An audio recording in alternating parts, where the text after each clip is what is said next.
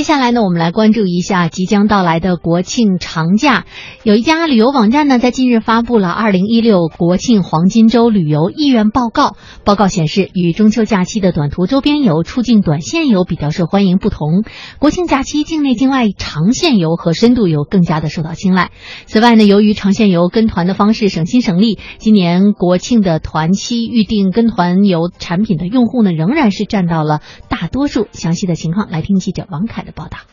那么，根据中国旅游研究院对于全国六十个样本城市开展的中国大陆居民出游意愿调查，四季度我国居民出游意愿为百分之七十九点二，这其中有百分之五十五点五的居民选择国庆期间出游，出游意愿很高。那么，调查显示，国庆期间出游的居民首选国内跨省游，之后依次是出国游、港澳台旅游和近郊游。此外，携程旅游发布的预测显示，故宫、西湖、上海迪士尼、三亚、九寨沟、丽江等热门景区人气爆棚，特别是以杭州和上海为代表的长三角地区游客量将创新高。热门地区高峰日期预计将达到最大的承载量，出现拥堵，也建议旅游者错峰或者是节后出游。那么，有没有一些国内目呃这个旅游的目的地人少好玩呢？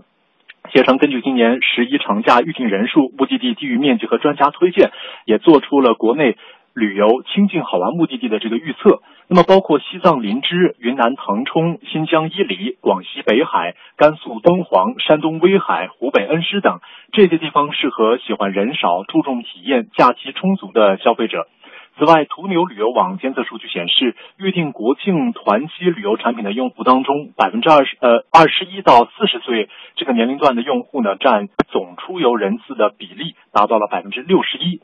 此外呢，四十一到六十岁年龄段的用户也成为出游的主力之一，出游人次占比达到百分之二十。这类人群不受假期的限制，而且十月九号正好是重阳节，一些用户为了感恩父母，也将旅游作为礼物送给父母，也为这个中老年旅游市场添了一把火。